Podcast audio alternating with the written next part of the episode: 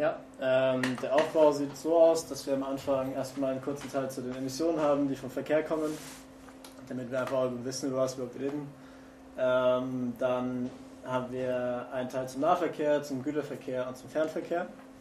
Und danach geht es dann noch um Subventionen, die für den Verkehr sind. Und danach machen wir dann, wie gesagt, halt eine Pause, zeigen ein Video und dann geht es zum Inhalt. Ja, und das sieht so aus. 2015 äh, waren es 908 Millionen Tonnen CO2-Äquivalente, also alle Treibhausgase zusammengerechnet, ähm, in ganz Deutschland. Und davon entfielen knapp 40 Prozent auf die Energiewirtschaft, knapp 20 Prozent auf die Industrie und knapp 18 Prozent auf den Verkehr. Das heißt, wenn wir über den Verkehr reden, als wenn wir über Klimaschutz reden beim Verkehr, reden wir einfach über den drittgrößten Sektor in Deutschland. Und wenn wir uns anschauen, wie diese Bereiche sich in den letzten 30 Jahren entwickelt haben, dann sehen wir Folgendes. Wir sehen einmal, dass ähm, Haushalte, Industrie, Energiewirtschaft um 30 bis 40 Prozent runtergegangen sind, weil wir halt Energiesparlampen haben, weil wir bessere Küchengeräte haben, Auflagen beim Heizen und so weiter und so fort, äh, in erneuerbare Energien investiert haben. Aber beim Verkehr sind wir halt auf demselben Stand wie vor 30 Jahren. Und bei der Landwirtschaft haben wir nur minus 16 Prozent. Und das Ziel der Bundesregierung für alle Bereiche war eigentlich, minus 40 Prozent zu erreichen bis 2030, also gegenüber 1990. Aber wie wir sehen, sieht es halt sehr schlecht aus. Das heißt, ähm, für mich als, als Aktivisti, ich sehe dann, okay, Verkehr und Landwirtschaft sind halt zwei Bereiche, wo wir einfach zu wenig machen und noch viel mehr anstoßen müssen. Erstmal so generell zum Thema Verkehrswende. Was fällt euch dazu ein oder was denkt ihr, wenn ihr Verkehrswende hört? Und vor allem müssen diese ganzen Autos ja noch irgendwo parken. also nicht, dass sie auf den Straßen mega viel Platz wegnehmen. Sie müssen dann auch in die Stadt gefahren werden und da irgendwo abgestellt werden. Ja, jetzt einfach so ein paar Zahlen dazu. Äh, wie du eben schon gesagt hast, ähm, dass im Durchschnitt in den ganzen Autos 1,2 Personen sitzen. Also in all den Autos, die ihr da auf dem Bild gesehen habt, sitzen halt im Durchschnitt 1,2 Personen. Und ihr könnt euch vorstellen, wenn da drei oder vier Menschen drin sitzen würden, wäre da halt vielleicht kein Stau zum Beispiel. Ja, und 57 Prozent aller Wege in Deutschland, also es sind alles Zahlen für Deutschland, werden mit dem Auto zurückgelegt.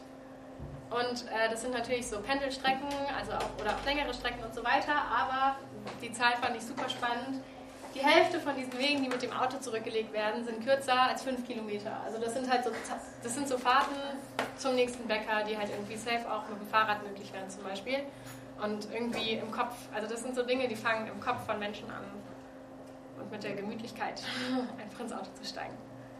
Und als, als Vergleich dazu haben wir jetzt in Freiburg drin. Ähm, hier ist nämlich so, dass nur 20% aller Wege mit dem Auto zurückgelegt werden. Ich habe irgendwie eine autofreie Innenstadt und fahre sehr viel Fahrrad und so weiter.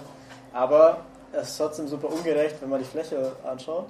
Also von der gesamten Verkehrsfläche ist halt 55% für Autos da. Also 48% fürs Fahren, also die Straßen, und dann 7% fürs Parken. Und das ist halt immer noch über die Hälfte. Also im Endeffekt geht es halt auch um Flächengerechtigkeit. Wenn wir uns überlegen, so ein Auto nimmt halt sehr viel Platz weg und gleichzeitig, und das ist irgendwie auch gesellschaftlich akzeptiert, dass so viele Autos in den Städten parken, dass reiche Leute ihre Blechkarte da hinstellen können und ärmere Leute haben halt teilweise keinen Wohnraum mehr, weil sie es nicht bezahlen können. Also wir können dir auch einfach den Vortrag schicken dann. Beziehungsweise du findest den sogar auf unserer Webseite unter Download. Genau, ähm, jetzt noch was zum Schienenverkehr. Ähm, also, wir haben 1994 die Bahn privatisiert. Äh, Menschen waren der Meinung, okay, die macht zu viel Miese, war vorher ein staatlicher Konzern. Jetzt ist es so, dass es eine Aktiengesellschaft ist, aber alle Aktien in der Hand des Bundes sind. Das heißt, effektiv ist es jetzt halt eine gewinnorientierte Firma, wo ManagerInnen entscheiden, was passiert und ähm, Teil des Gewinnes auch an den Bund weitergeleitet wird, aber wenn, wenn irgendwie, wenn sie halt Scheiße bauen, müssen wir wieder blechen. Als steuerzahlende Menschen, mehr oder minder. Als Staat sozusagen. Und was haben sie gemacht in den letzten 30 Jahren? Naja, 1700 Kilometer Schiene ähm, wurde gebaut. Ihr könnt euch vielleicht vorstellen, was für Strecken das sind. Ne? Mit was macht die Bahn gerade am meisten Geld? Das ist Fernverkehr. Also sie haben neue Fernverkehrsstrecken gebaut, von Köln nach äh, Frankfurt zum Beispiel, Berlin, München, ähm, die Verkehrsprojekte Deutsche Einheit äh, dann irgendwie Stuttgart 21 und so. Und gleichzeitig aber das Dreifache an Schienen stillgelegt. Und vielleicht wisst ihr halt auch, wo diese Schienen stillgelegt wurden. Oder kennt ihr vielleicht Schienen, die stillgelegt wurden? Und zwar immer mit der Begründung, dass halt das sich nicht rentiert, weil da fahren nicht genug Menschen.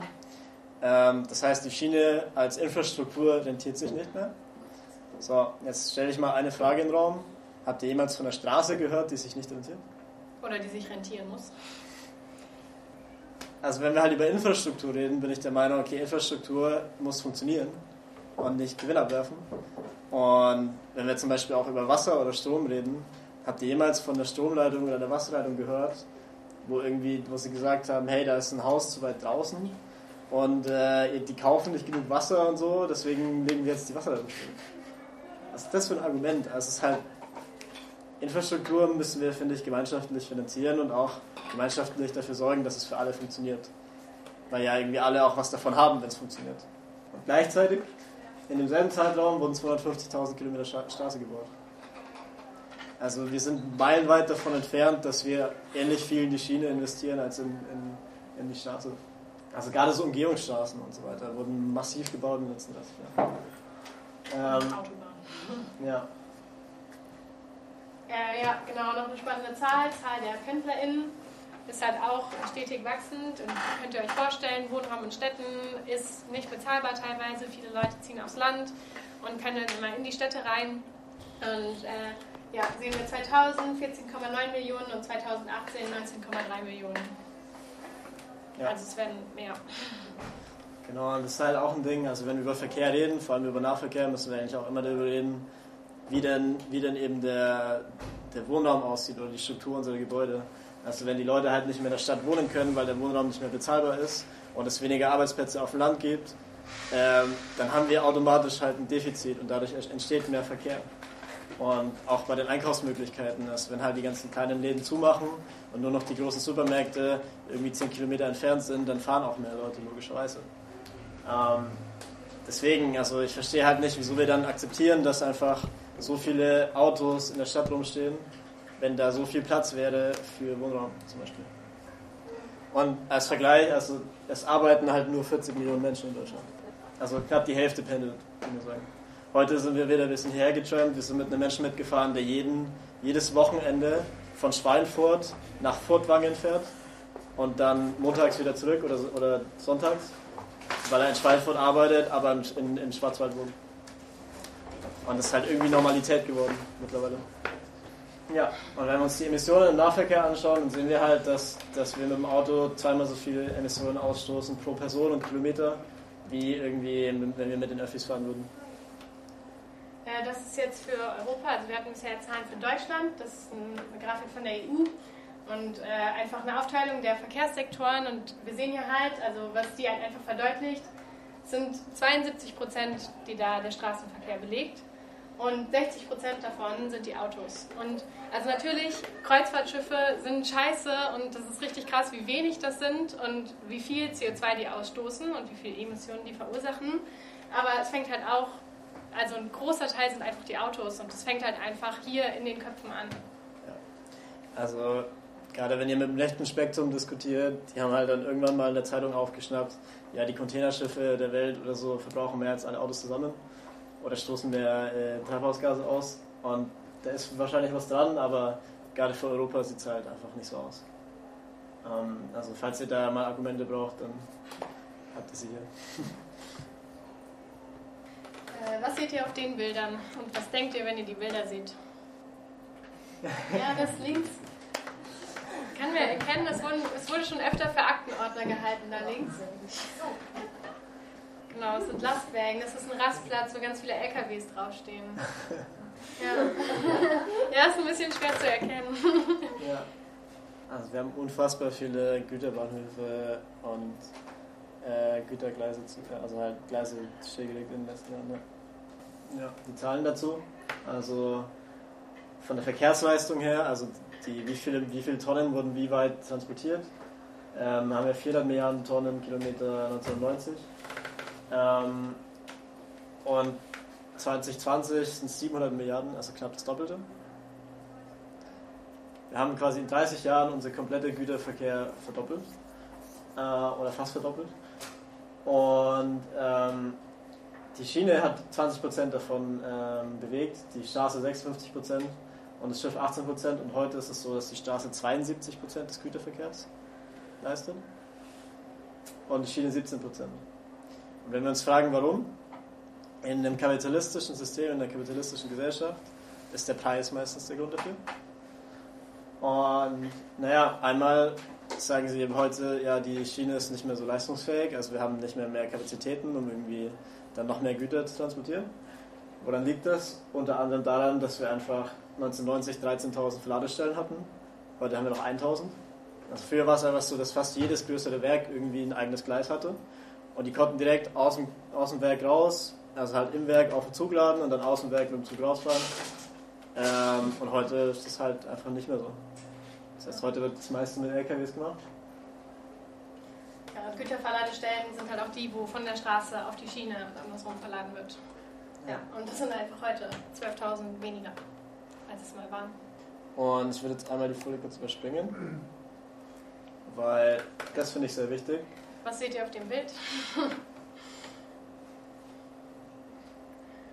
ja, das ist halt ein Grund, warum es viel billiger ist, ähm, Güter auf der Straße zu transportieren und halt nicht auf der Schiene, weil halt die Menschen, die LKW fahren, ultra ausgebeutet werden. Also es ist ein scheiß Leben und wir haben halt das Phänomen, dass Unternehmen sich im Ausland ansiedeln, Bulgarien zum Beispiel, und äh, da dann halt äh, Menschen anstellen, die halt nicht nach dem Mindestlohn hier fahren, aber halt für, also für uns sozusagen hier die Güter auf der Straße transportieren und äh, einfach ein scheiß Leben haben. Ja, also letztens auf einer Raststätte mit einem Menschen gelabert, äh, der aus Rumänien kommt, einen rumänischen Laster fährt, das heißt offiziell halt von Rumänien aus fährt, aber halt irgendwie monatelang hier in Westeuropa unterwegs ist. Und er meinte, er kriegt 1000 Euro im Monat und fährt teilweise 16 Stunden am Tag. Und hat dann auch zu mir gesagt, hey, morgen kündige ich, weil ich habe keinen Bock mehr. Ich kriege aber trotzdem noch viel mehr als in Rumänien, weil in Rumänien liegt der Mindestlohn bei 400 Euro im Monat. Und ja, aber er meinte, er kündigt und geht zurück zu seiner Familie. Also muss es halt bewusst sein, dass, dass unser Güterverkehrssystem gerade sehr stark auf Ausbeutung beruht. Und wenn wir uns dann aber angucken, wie es mit den Emissionen aussieht, dann sehen wir halt, okay, eigentlich ist der LKW viel schlechter, weil der knapp fünfmal so viel Emissionen ausstößt wie ein Zug. Zum Beispiel. Also wir, wir haben halt einfach das Phänomen geschaffen, dass wir genau das Falsche ähm, billiger gemacht haben, mehr oder minder. Äh, ja, wir kommen zum Thema Fernverkehr und ähm, Autobahn. Was seht ihr auf diesem Bild? Was ich mega lustig finde, dass sie halt irgendwie dazwischen überall noch so ein paar Bäume haben stehen lassen und sich vielleicht sogar noch gut dabei gefühlt haben. Aber ihr müsst euch halt einfach vorstellen, wenn du ein Tier bist und von der einen Seite auf die andere willst, dann ist das halt nicht möglich. Also du hast eine Leitplanke, drei Spuren, noch eine Leitplanke, noch eine Leitplanke, nochmal drei Spuren und noch eine Leitplanke. Als Kröte bist du platt. Also für, die, für viele Leute ist ja irgendwie so eine Autobahn ein Zeichen von Freiheit. Also ich kann so schnell fahren, wie ich will kann bis Spanien fahren oder so, weil halt privilegierterweise Menschen in, in Europa keine, keine Pässe mehr vorzeigen müssen. So, aber Tier ist es halt eine harte Grenze. Also wir uns einfach bewusst machen, dass für andere Lebewesen auf dem Planeten schaffen wir halt regelmäßig einfach Grenzen, wo sie nicht rüber können. Und ja, halt auch wie, wie zerstückelt dieser, dieser Wald ist. Also wir können uns vorstellen, vorher war da wahrscheinlich überall Wald. Und jetzt hat sich halt einfach der Mensch da so krass ausgedehnt, dass es einfach kaum Platz mehr gibt für irgendwas anderes. Und auch wie viel Platz dieses Autobahnkreuz da einnimmt. Und das ja, also wir müssen auch verstehen, dass halt mit dem Autobahnkreuz ist halt auch nicht getan oder mit den Autobahnauffahrten, weil meistens gibt es dann noch irgendwie einen Zubringer und dann entsteht da noch ein Logistikgebiet und so. Also wir haben jetzt in den letzten zwei Jahren mehrere Wälder besetzt, einfach weil sie direkt an der Autobahn immer wieder ein Logistikzentrum in den Wald, wo auch Trinkwasser und so weiter entsteht und dann Wasserscheiden teilweise komplett versiegeln wollten, 80 Hektar, und halt ein Logistikzentrum einsetzen wollten. Überall in Deutschland passiert das gerade, weil sie alle irgendwie Logistik, Logistik, Logistik. Also auch in anderen Ländern wahrscheinlich. Wir haben hier ein paar Zahlen, die ein bisschen für sich sprechen. 1970 wurden 35 Milliarden Kilometer auf Autobahnen zurückgelegt und 2016 war es das Siebenfache, also 243 Milliarden Kilometer. Ähm, und wenn wir uns anschauen, also irgendwie an der Bevölkerung kann es ja nicht liegen, weil 1970 waren das 78 Millionen, 2018 dann halt 5 Millionen mehr, 83 Millionen. Aber nicht so viele, dass wir das Siebenfache an Kilometern auf Autobahn zurücklegen. Oder wenn wir vielleicht mit einrechnen, okay, es gab damals 6000 Kilometer Autobahn, heute 13.000. Sagen wir halt, wir fahren dreimal so viel. Was rechtfertigt denn, dass wir heute dreimal so viel auf Autobahnen rumtun? Wenn wir ähnlich viele Menschen sind. Und woran liegt das vielleicht? Also vielleicht habt ihr Ideen, woran es liegt. Ich gebe euch mal einen Tipp. Also einmal, wir haben ja natürlich ganz andere Einkaufsmöglichkeiten heute. Ganz viel wird online bestellt. Und worüber kommt das? Ja, meistens über die Euro. Das heißt, wir müssen uns bewusst machen, eigentlich fast alles, was wir heute kaufen können, kommt irgendwie über die Autobahn zu uns. Und das andere ist halt, wie viele Autos gab es damals? Was denkt ihr? 15 Millionen. Heute haben wir 50 Millionen. Das heißt, wir haben heute effektiv für 80 Millionen Menschen 50 Millionen Autos. Also für, sechs Menschen, äh, für 10 Menschen haben wir sechs Autos. In ein Auto passen normalerweise fünf Leute rein. Und äh, was hier noch, also wenn wir uns anschauen, wie viel Fahrerlaubnis es gibt, nämlich 42 Millionen. Also es gibt 42 Millionen Fahrerlaubnisse in Deutschland, aber 48 Millionen PKWs. Also wir haben schon mehr PKWs als Fahrerlaubnisse überhaupt. Und ähm, ein spannender Fakt, also wir machen das jedes Mal, es klappt eigentlich ganz gut. Wer hat hier eine Fahrerlaubnis? Und wer hat einen PKW? Also ihr seht, da ist noch nicht mal eingerechnet, dass sehr viele Menschen, die eine Fahrerlaubnis haben, auch keinen PKW haben. Also es muss irgendwie viele Menschen in diesem Land geben, die einfach sehr viele Autos pro Person haben und ja. mit denen rumcruisen. Also das sind zugelassene PKWs. Jetzt schauen wir uns noch an, wie viele davon sind neu. Also jedes Jahr werden neu 3 Millionen PKWs verkauft, 3,3. Und davon sind eine Million SUV. Also ein Drittel aller Menschen, die sich ein neues Auto kaufen, kaufen sich ein SUV. Warum, weiß ich auch nicht. Und jetzt brauchen wir einen Geländewagen, um in Cities rumzucruisen. Ja, und dann brauchen sie noch mehr Platz. So. Im Fernverkehr sieht es so aus, dass es ganz extrem ist. Also wenn wir, wenn wir fliegen würden, würden wir 22 mal so viel äh, Emissionen ausstoßen, wie wenn wir Zug fahren würden. Äh, für dieselbe Kilometerzahl mit derselben Personenzahl. Und wenn wir Auto fahren, 10 mal so viel. Also Autobahn statt Zug. Und natürlich kommt der Luftverkehr ein bisschen zu kurz in diesem Vortrag, aber wir konnten es auch nicht ganz lassen. Ein bisschen was mussten wir reinnehmen. Ja, und jetzt haben wir euch mal hier ein Flugticket von Hamburg nach Barcelona rausgesucht. Also wir haben einfach geschaut, vor drei Wochen oder so, billigstes äh, Flugticket Deutschland, Barcelona, das war Hamburg. Ja. 16 Euro. So, und dann ein Zugticket von, der, von dem Bahnhof Stadt Eilendorf, das ist bei der Waldbesetzung der nächste Bahnhof, in die nächstgrößere Stadt, Marburg. Äh, ich bin da irgendwann mal zum Automaten hin, war noch so, hey, kaufe ich mir jetzt ein Ticket, das sind zwei Stationen, ja, nein, ja, nein. Schau so, wie viel kostet eine Einzelfahrt. 5,40 Euro am Automaten. Also ein Drittel von dem Preis von dem Flug. Und das sind 1800 Kilometer. Mhm. Und unten sind es 25. Zwei Stationen beim Regionalzug. Und ich frage mich so, ja, und ihr wundert euch noch, warum keine Sau irgendwie im Zug fährt? Ist das euer Ernst? Wisst ihr warum? Nee, warum das. Warum, warum, warum ist der Preis so? Äh, ich überspringe die kurz, die machen wir gleich. Wir haben 25 Milliarden umweltschädliche Subventionen für den Verkehr. Die Zahlen sind vom Umweltbundesamt. Also staatliche Stelle, das heißt, wir können quasi sagen, sie wissen, was sie tun. Herr, vergib ihnen nicht, denn sie wissen, was sie tun.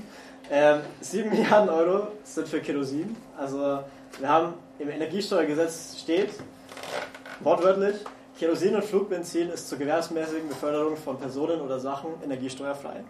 Das heißt, sie zahlen auf alles Energiesteuer, auf jedes Energieprodukt, Heizöl, Autogas, Benzin, Diesel, keine Ahnung, egal was ihr als Energieprodukt nehmt, Braunkohle. So, ihr zahlt, wenn ihr, wenn ihr privat mit einem Flugzeug rumfliegen würdet, müsst ihr das zahlen. Wenn ihr damit Gewerbe treibt, nicht. Das heißt, wir subventionieren einfach alle Luftfahrtunternehmen. So. Mit 7 Milliarden Euro im Jahr. Lufthansa hat jetzt nochmal irgendwie einen Rettungsschirm von was weiß ich wie viel bekommen. Und jetzt 3,5 Milliarden Euro für internationale Flüge. Warum?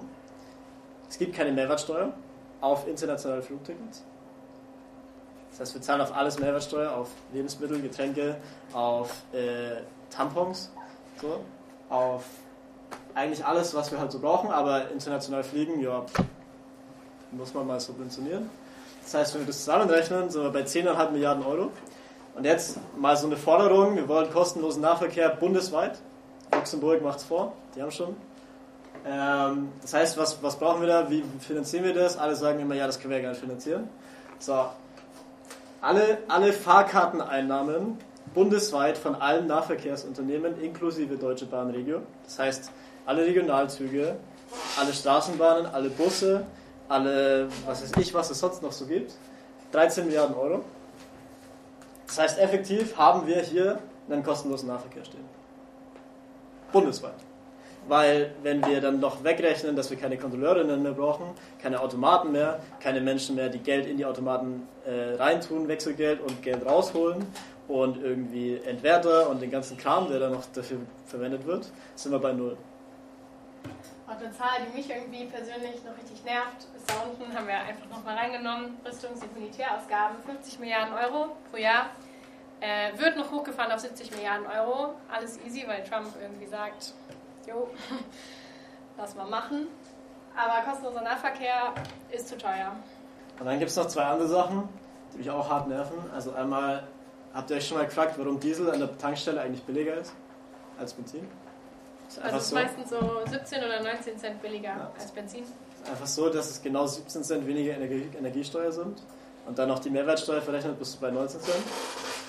Das heißt, wer profitiert davon? Ja, die, die viel Diesel tanken und viel fahren. Und das sind halt die LKWs. Und dann noch eine Pendlerinnenpauschale, also die Menschen, die halt hier von Furtwangen nach Schweinfurt äh, äh, fahren jeden, jeden Tag oder jedes Wochenende mit dem Auto, können einfach das von der Steuer absetzen. Wenn ich aber mit dem Nahverkehr fahre, kann ich nur die Belege, die ich habe, also nur die Tickets, die ich wirklich auch habe, absetzen. Beim, bei, wenn ich mit dem Auto fahre, pauschal 30 Cent pro Kilometer. Das heißt, ich kriege viel mehr raus, wenn ich Auto fahre. 5 Milliarden Euro mehr. Und dann kommt noch dazu, dass wir einfach externe Kosten haben, also externalisierte Kosten. Das heißt, ähm, jedes Verkehrsmittel wird irgendwie teilweise von der, von der Allgemeinheit getragen, weil wir die Straßen bezahlen zum Beispiel, wir zahlen die Straßenbeleuchtung, die Straßenkehrmaschinen und so weiter, das ganze Zeug. Und das ist halt bei den, beim Auto, also beim Straßenverkehr deutlich mehr als zum Beispiel beim Zug. Und beim Fliegen ist es auch deutlich mehr, weil wir die Flughäfen, die bauen ja wir und nicht die Luftfahrtunternehmen. Zum Beispiel. Das heißt, wir haben einfach das Dreifache beim Straßenverkehr als beim, beim Bahnverkehr. Das heißt, effektiv müssen wir uns einfach bewusst machen, dass, dass ähm, die Verkehrsmittel, die für uns eigentlich viel besser wären, hart hinten dranhängen in der, in der Begünstigung durch, durch, ja, die Stadt und durch uns.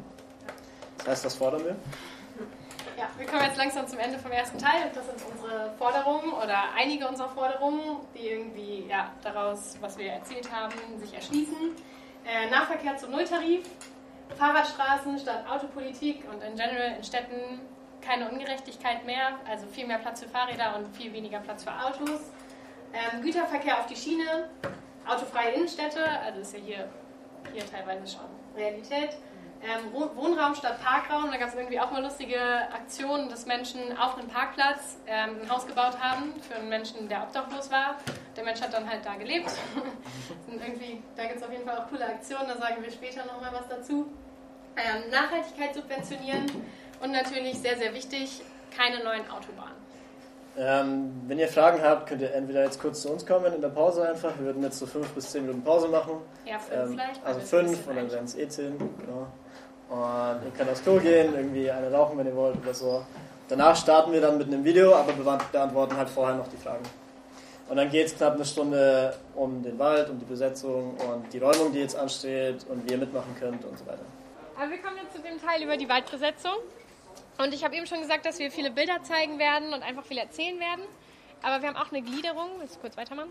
Genau. Und äh, am Anfang haben wir schon so kurz einen Part, wo wir viele Folien zeigen mit so allgemeinen Infos, mit Karten und ja, einfach noch, wo wir ein paar Sachen draufgeschrieben haben. Und zum Schluss hin kommen dann halt Fotos, wie wir uns versorgen, was für Strukturen wir schon aufgebaut haben. Dann irgendwie ein paar Worte zu, wie wir uns gerne organisieren äh, wollen würden oder wie wir versuchen, uns zu organisieren ähm, zu unserem alltäglichen Leben im Wald und zum Schluss halt noch die kommende Räumung, also für die wir gerade ganz groß mobilisieren und die halt in den nächsten Wochen starten wird. Genau. Und wie ihr euch daran beteiligen könnt. Ja, also erstmal als Überblick ähm, zur Orientierung eine Karte. Also das hier ist der Danny, der ist ja, äh, der Hambi, der ist hier eingezeichnet und genau der Danny ist hier in dem Stück und das ist die A49, die geplante. Und äh, wie ihr seht, also hier unten ist Frankfurt, da oben ist Kassel. Und der Plan ist halt einfach, diese Strecke zwischen Frankfurt und Kassel zu verkürzen oder halt da eine Autobahn sozusagen hinzubauen. Aber hier sind halt schon Autobahnen, nämlich die A7 und die A5. Ähm, und der Plan ist halt einfach, dieses Dreieck, was hier irgendwie ist, so abzukürzen mit der A49. Und äh, genau, hier ist so der erste Teil. Also es gibt vier Teilabschnitte, also sind geplant für, diesen, für die A49. Und der erste Teilabschnitt ist hier oben, der ist schon gebaut, der ist schon durchgezogen. Dann seht ihr dieses gestrichelte hier, das ist der zweite Teilabschnitt und der ist momentan im Bau. Und dann gibt es hier halt noch zwei weitere Teilabschnitte und da liegt dann halt, liegen die ganzen Wälder drin, da ist das Trinkwasserschutzgebiet drin und so weiter und halt auch die Besetzung. Und um diese zwei Teilabschnitte geht es jetzt halt. Äh, ja, wenn es darum geht, diese Autobahn noch zu verhindern. Ja, und wir haben das mal ein bisschen rangezoomt, weil uns das interessiert hat äh, und das gemessen. Und zwischen diesen beiden Autobahnen, die da dann halt parallel zueinander verlaufen würden, sind es am weit entferntesten, also am, also ihr seht ja, das läuft spitz zu und der Punkt, der am weitesten voneinander entfernt ist, sind 35 Kilometer. Also 35 Kilometer Luftlinie, in denen halt die Autobahnen parallel darunter laufen, am weit entferntesten Punkt. Ja, und das ist halt ein bisschen lustig. Und hier seht ihr schon, ist die Besetzung eingezeichnet. Ja, und ähm, ja, meistens sind Autobahnen, wenn es nicht gerade eine Abkürzung werden soll, verbindet ja irgendwie zwei Großstädte. Und ähm, hier ist halt so, oben ist Kassel, hier unten ist die A5. Das heißt, sagen einfach mal, wir verbinden Kassel und Nix. Zwischen Kassel und Nix gibt es schon eine Autobahn. Das heißt, es muss ja irgendwie mit den Städten zusammenhängen, die hier sind. Und davon ist die größte Stadt Almdorf. Und da gibt es 20.000 Einwohner drin. Ähm, wo ist Marburg auf der Karte? Ist hier. Ah, okay, krass, das ist ja auch noch weiter weiter. Ja, also es gab mal, äh, es gab mal die Planung, die Autobahn, also diese Landstraße, das ist die B3 auszubauen, dann durch Autobahn zu führen, weil ab hier ist die B3 schon eine Kraftfahrstraße, also eine zweispurige Straße, also eine vierspurige Straße mit Leitplanken und so, also sieht aus wie eine Autobahn. Ähm, aber das wurde halt so in den 70ern ungefähr ausgebaut. Ähm, und, aber Menschen aus Marburg, also Marburg hat sich dann halt dagegen gewehrt, weil sie halt gesagt haben, boah, es ist jetzt schon so viel Verkehr und das ist schon so laut geworden, dadurch, dass sie halt irgendwie diese Straße attraktiver gemacht hat. Wir wollen jetzt auch keine Autobahn haben. Und genau, deswegen wurde die dann umgeplant, also die wurde öfter um, umgeplant, da sagen wir noch mehr dazu später. Ähm, genau, aber die Autobahn einfach nicht zu bauen, auf die Idee kommen die nicht. Ja. Aber was man halt hier sieht, also vor allem an dem nächsten Bild, kurz kurz eins weitermachen. Also wir haben einmal Stadt Allendorf, das ist sehr spannend, da sagen wir gleich noch was zu, aber ansonsten ist hier halt sehr viel nichts, sehr viel Wald. Und wir sehen einfach, dass halt da auch der Weg des geringsten Widerstandes gegangen wird, weil halt einfach Wald sich nicht wehrt gegen eine Autobahn. Ja. Und wenn wir jetzt zurück zu Stadt Allendorf kommen, das ist Stadt Allendorf. Ähm, ja, es gibt sehr, sehr viel Industrie. Äh, unter anderem die hier. Glaube, das ist schwer zu lesen.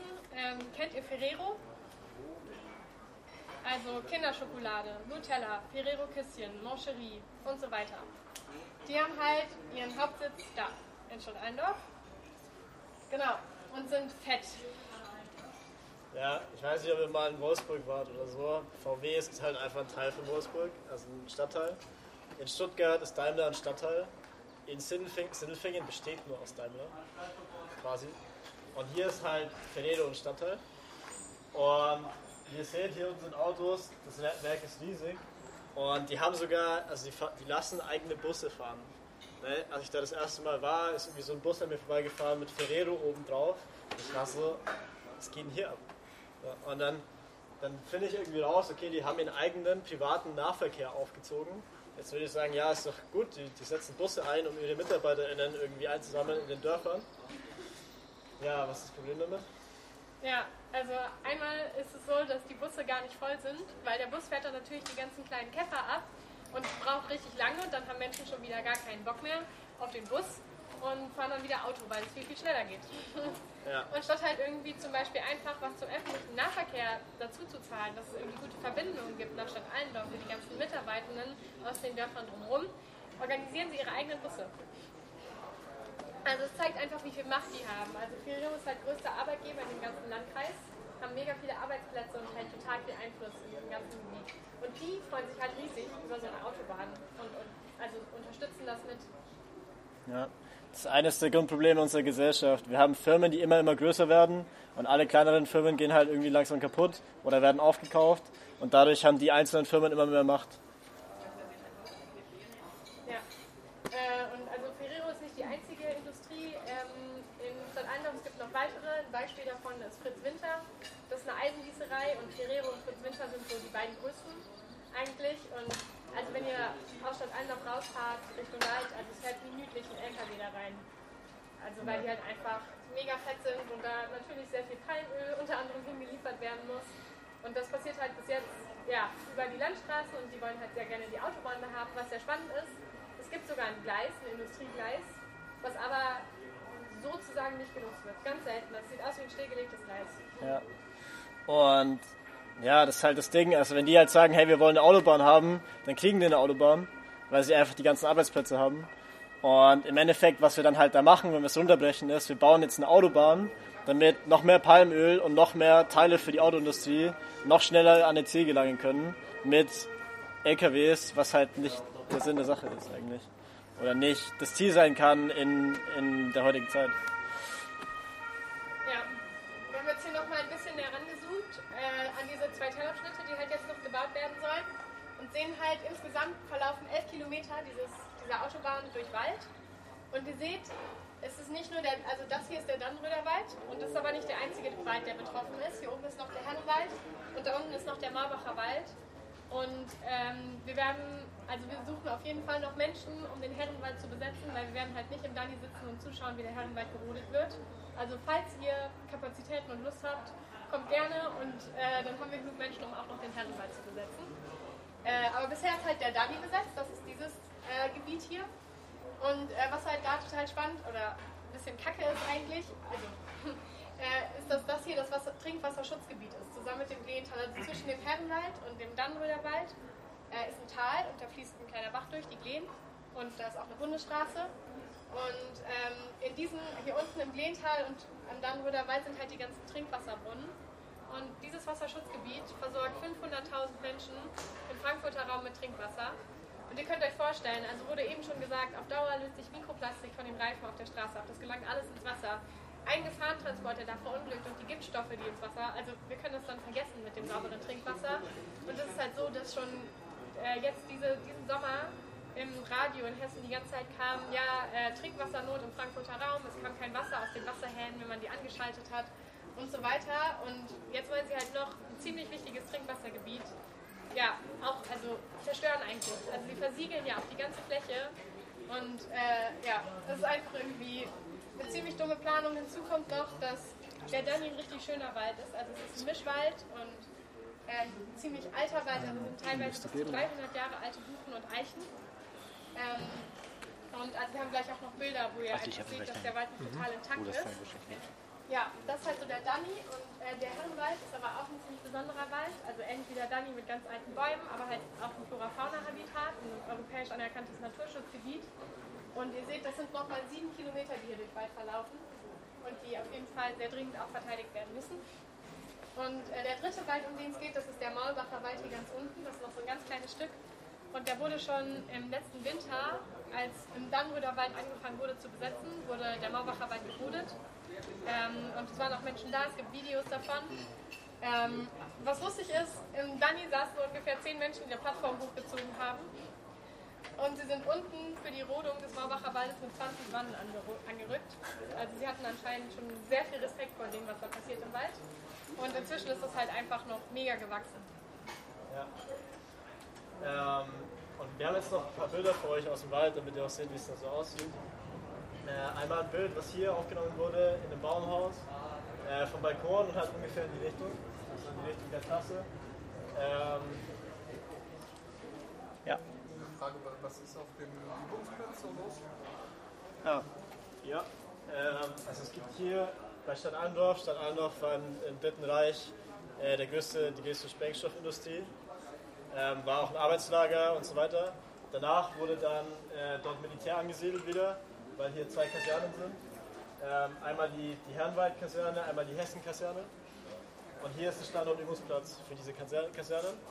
Das heißt, mitten im Herrenwald sind halt sehr viel Militär. Und vor allem Spezialkräfte, also falls ihr das KSK kennt aus Kalb, ähm, die sind sehr bekannt dafür, dass sie gerne mal irgendwie Nazi-Sachen machen. Hier sind die Vorgesetzten von denen, ähm, Divisionsstellenkräfte äh, und das Luftlandekommando und so weiter. Ja. Genau. Noch Fragen? Welches die Planung von, von der Strecke ist das schon genehmigt? Ja, sagen wir gleich noch was.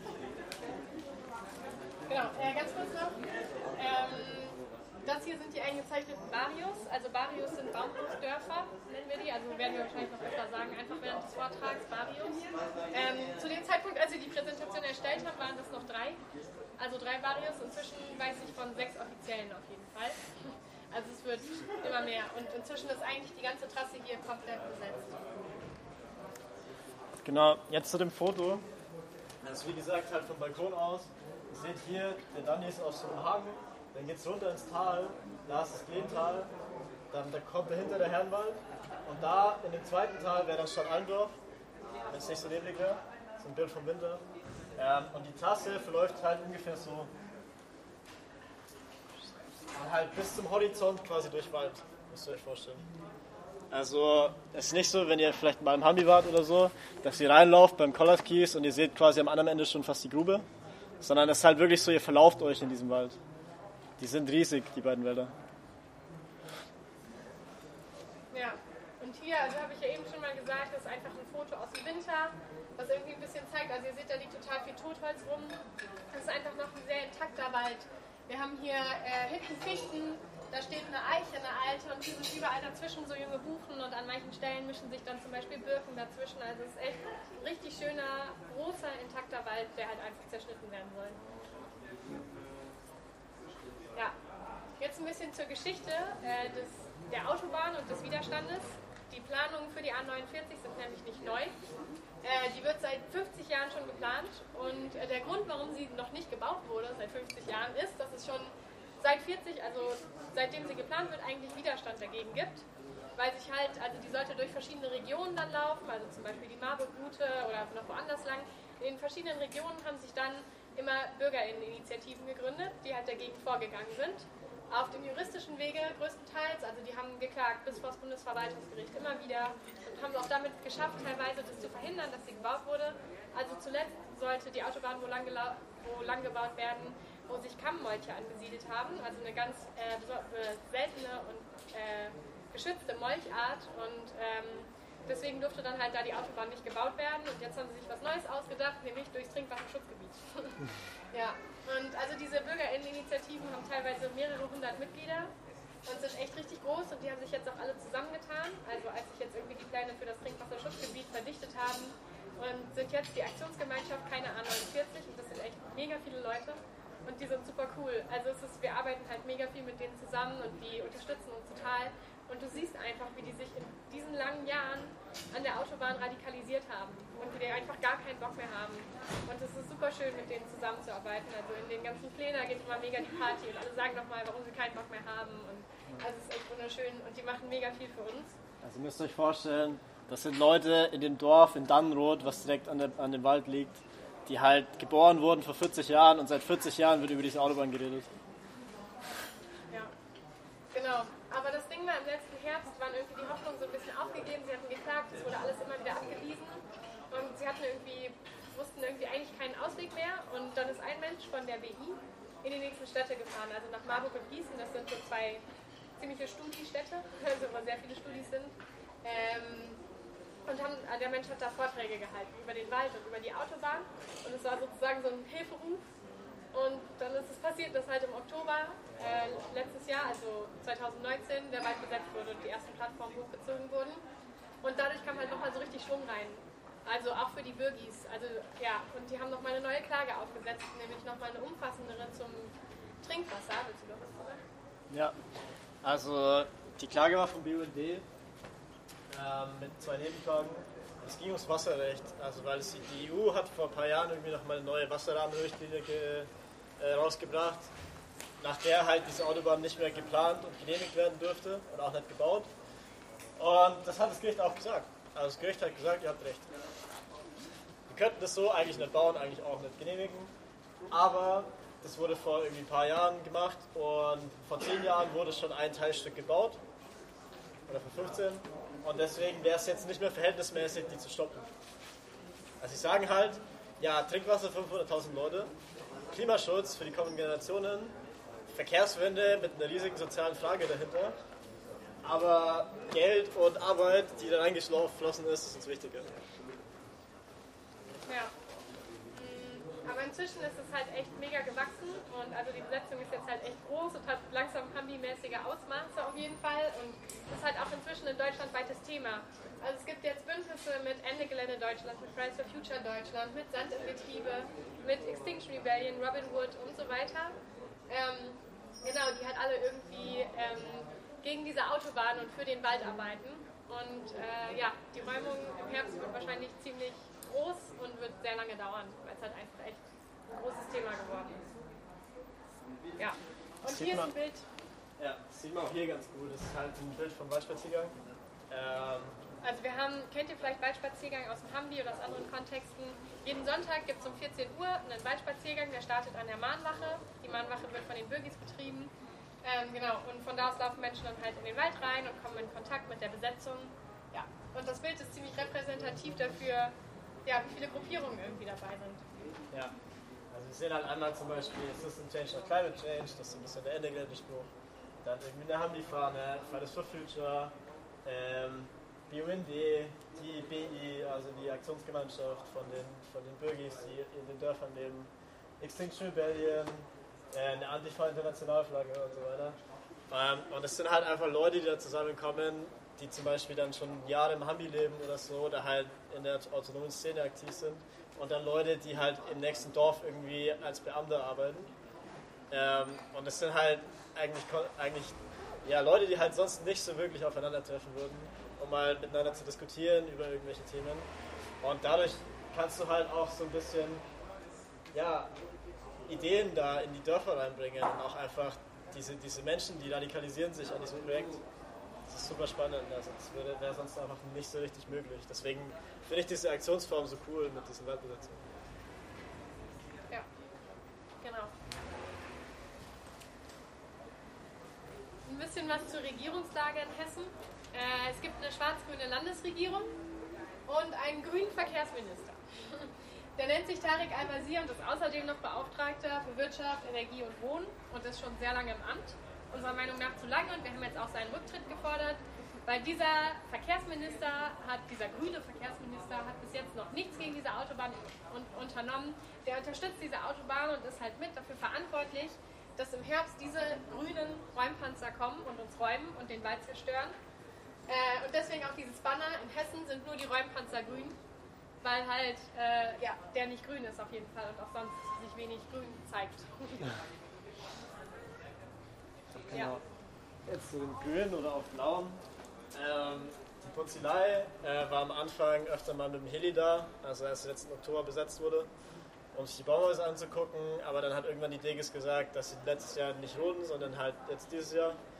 Ähm, warum, wissen wir auch nicht so genau. Auf jeden Fall ist dann ganz schnell hat sich so eingestellt, dass einfach jedes, jede Woche, meistens mittwochs, die PolizeireiterInnen irgendwie vorbeikommen. Ähm, und halt am Anfang sind sie bis in die Küche geritten. Das war uns ein bisschen unangenehm. Irgendwann waren genug Leute da, dass wir halt sagen, hey, bis zum Weg und nicht weiter. Und dann irgendwann bis zu den Barrikaden nicht weiter. Dann musste sie irgendwann halt immer umdrehen.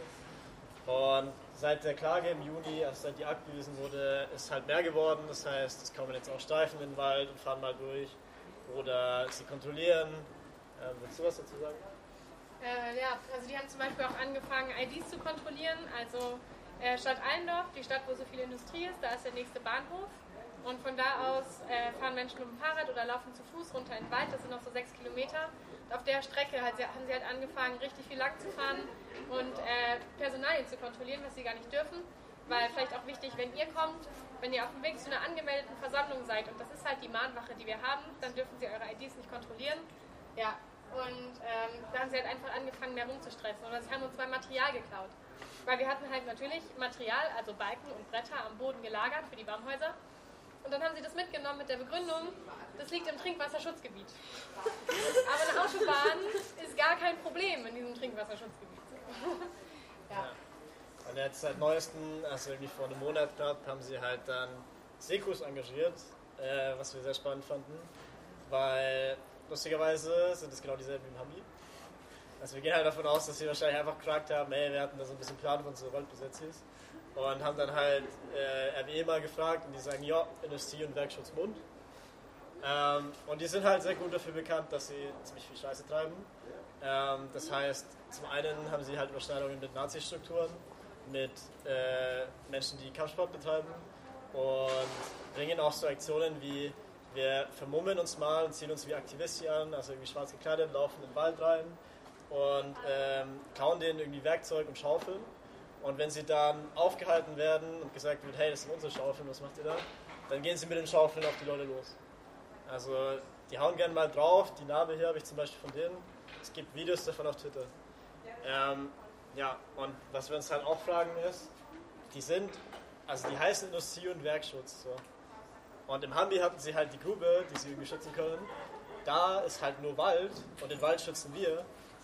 Was schützen die?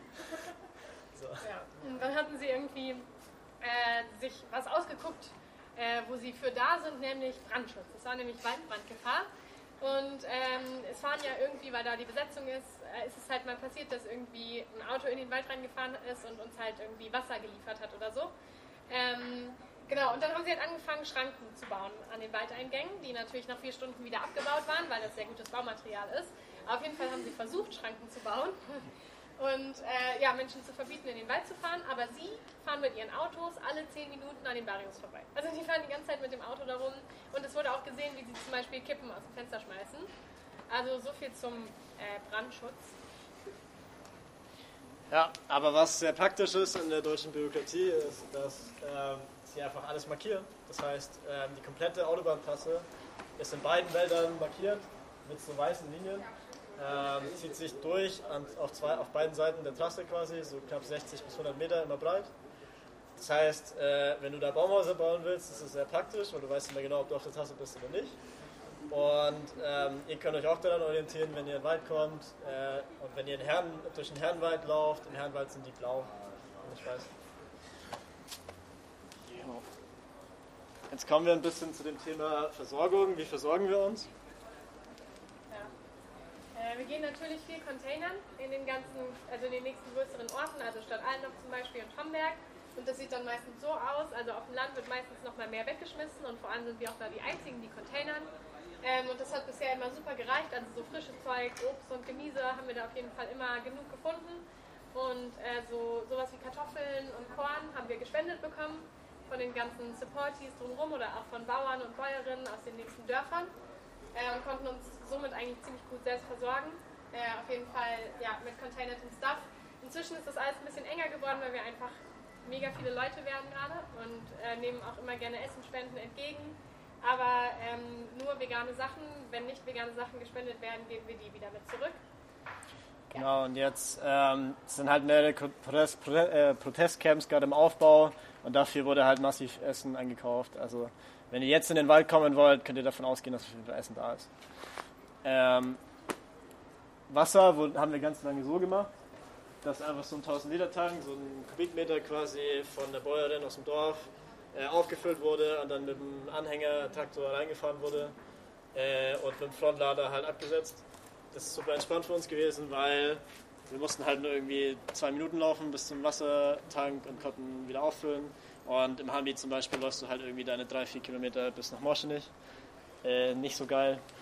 Deswegen, das geht hier halt sehr viel einfacher. Seitdem da die Schranken sind, nicht mehr so einfach. Und die Sekus. Ja. Hier in Baumhaus, das ist gar kein aktuelles Bild mehr. Ähm, hier haben Menschen äh, versucht, ein Gewächshaus zu bauen oder haben ein Gewächshaus gebaut. ähm, das heißt, oben auf der Plattform haben sie einfach viele Fenster eingebaut und Pflanzen hochgezogen und unten können Menschen pennen. Also Menschen haben auf jeden Fall auch diesen Selbstversorgungsgedanken und die Idee halt auch selber Sachen anzubauen. Wir haben auch einen, einen Garten am Boden, der mit einem Wild, also mit einem Holzzaun gegen Wild geschützt ist. Genau, und Menschen wollten einfach, also das reicht natürlich nicht, um uns zu versorgen, aber Menschen wollten halt einfach mal ausprobieren, was so geht, vor allem auch im Wald. Und haben halt irgendwie angefangen, Sachen, also, also auch auf den Bäumen selber Sachen anzupflanzen. Ja, wenn wir über Versorgung reden, reden wir natürlich auch mal ein bisschen über Baumaterial. Ähm, das hier, da wurden im Februar halt Monokulturen, Fichten und Kiefern und so ähm, abgeholzt wegen Borkenkäfer offiziell. Äh, ein paar davon hatten auch Borkenkäfer, aber lustigerweise haben sie irgendwie nur die weggemacht, die auf der Trasse waren. Dachten wir uns auch so, ja gut. Ähm, was sie dann aber gemacht haben, ist die im, im Wald liegen lassen. Warum? Für, ein, für, eine Fichte, für einen Festmeter Fichte kriegst du gerade so 1 Euro auf dem Markt. Das heißt, es ist halt einfach teurer, das Zeug zu lagern, als, es, als was du dafür bekommen würdest, wenn du es verkaufst. Das heißt, es liegt im Wald rum und naja, wenn du Plattformen bauen willst, die drei Meter hoch sind, ähm, wegen, weil die Polizei halt nur bis irgendwie 2,50 oder so oder drei Meter ähm, hoch kann, also die normalen Bullen, weil sie dann nicht mehr versichert sind. Naja, so Stämme, die genau drei Meter lang sind, sind sehr praktisch. Also, was machen wir? Naja, Plattformen, die 3x3 Meter groß sind, auf 3 Meter Höhe. Ähm, wir haben aber noch mehr Material. Ähm, es gibt nämlich ein bisschen weiter unten im Tal eine Scheune, die abgerissen wird, auch von einem Supporti. Ähm, und das war der Boden von dieser Scheune oder von diesem Stall. Und das sind richtig fette Balken, die sind 8 Meter lang teilweise. Und wir haben die mit 10 Menschen getragen und es war immer noch sehr schwer. Und damit kannst du halt richtig fette Plattformen bauen. Also mit denen haben wir Plattformen gebaut. Wenn du die als Hauptstämme nimmst und dann nochmal ähm, Querbalken drüber baust, dann hast du teilweise Plattformen, die sind 30 Quadratmeter groß. Ähm, das ist ziemlich entspannt und vor allem entspannt war auch, dass wir wieder Bögis, also Supportis hatten, die mit dem Traktor und Anhänger gekommen sind. Wir konnten das alles aufladen und die haben uns das in den Wald gefahren bis vor das nächste Baumhausdorf und wir konnten direkt anfangen zu bauen. Ja. Und auch die Dinger, das sind dann die, die Spalten, die hinten drin liegen im Mistloch äh, wo, die, wo die Kacke und so dann halt durchfließen kann äh, von den Kühen. Und die haben sie uns halt auch hoch den Wald gefahren und das sind so Betonpfeiler, die sind knapp ja, drei bis vier Meter lang. Das heißt, zum Barrikadenbauen halt auch optimal. Und davon gibt es knapp 100 Stück im Wald, also mehr als genug. Äh, ja, jetzt ein bisschen zu den Strukturen, die wir mit dem ganzen Zeug schon aufgebaut haben. Oder ja, Strukturen, die wir einfach haben in und um den Wald. Das ist unsere Mahnwache. Ähm, die wird von den, habe ich ja schon mal gesagt, von den Bürgis, also von unseren Supportis, von den Bürgerinitiativen betrieben ähm, und ist jeden Tag besetzt von 13 bis 16 Uhr mit zwei Personen und steht halt auf einem Privatgelände. Also das ist halt einfach ein legaler Anlaufpunkt für uns, wo wir uns einfach aufhalten dürfen. Und das ist super cool, da auch einfach mal vorbeizugehen, mit denen zu quatschen. Die nehmen auch Spenden für uns an und lagern halt auch Sachen da drin und heißen Menschen willkommen, die irgendwie von Dannenrot aus kommen. Und praktisch ist auch, dass wir da auch campen dürfen, ganz äh, offiziell. Ähm, der Mensch, dem die Wiese gehört, äh, wünscht sich, dass wir nur am Rand campen und halt nicht mitten auf der Wiese, weil der Mensch die Wiese irgendwann nochmal wieder benutzen will. Genau, aber das ist halt praktisch, weil wir sehr viele Fridays for Future Menschen im Wald haben, die teilweise noch minderjährig sind äh, und die das von ihren Eltern gar nicht erlaubt bekommen, im Wald zu sein. Und äh, für die Eltern ist es aber okay, wenn sie auf der Wiese campen und dann den Tag über im Wald sind. Das heißt, also falls euch das irgendwie zu wild ist, haben wir auf jeden Fall einmal diese Wiese, wo ihr campen könnt und seit heute werden auch ganz viele Protestcamps aufgebaut, die angemeldet sind und auch legal sind somit. Ähm, genau, und wenn ihr einfach einen Anlaufpunkt wollt außerhalb des Waldes, der halt safe ist, könnt ihr auch zu diesen Protestcamps kommen oder halt zur Mahnwache. Ja, also ein, eine Sache, die wir halt so ein bisschen aus der Hamburger mitgenommen haben, war, okay, Mahnwachen sind sehr nützlich und Camps. Und was wir jetzt gemacht haben, ist halt um den kompletten Wald rum an jedem Eingang im Endeffekt eine Mahnwache angemeldet. Die wurden auch alle genehmigt brauchen jetzt halt vor allem VersammlungsleiterInnen, die halt Bock haben, diese Mahnwachen zu bedienen. Weil wenn wir halt an jedem Waldeingang sitzen und zugucken, was reinfährt, wissen wir auch immer genau, wo die Hebebühnen sind. Das ist zum einen sehr praktisch und zum anderen, äh, wenn ihr zu einer Demonstration wollt, wie, wie Mensch gerade schon gesagt hat, äh, könnt ihr immer nicht kontrolliert werden, weil ihr sagt, hey, ich bin auf dem Weg zur Demonstration. Ähm, und diese Camps sind halt auch super gut, da haben wir auch mehrere um den Wald herum angemeldet. Das erste ist eben am Sportplatz in Dannroth. Also der Bahnwache eigentlich. Genau, genau gegenüber davon. Mm, ja, das ist jetzt im Wald. Das ist übrigens, äh, dieses Baumhaus wurde auch mit diesen dicken Balken gebaut, wie ihr vielleicht seht. Das ist unser Materiallager, wir nennen das Matilda und da ist einfach alles drauf. Also es ist per Leiter zugänglich.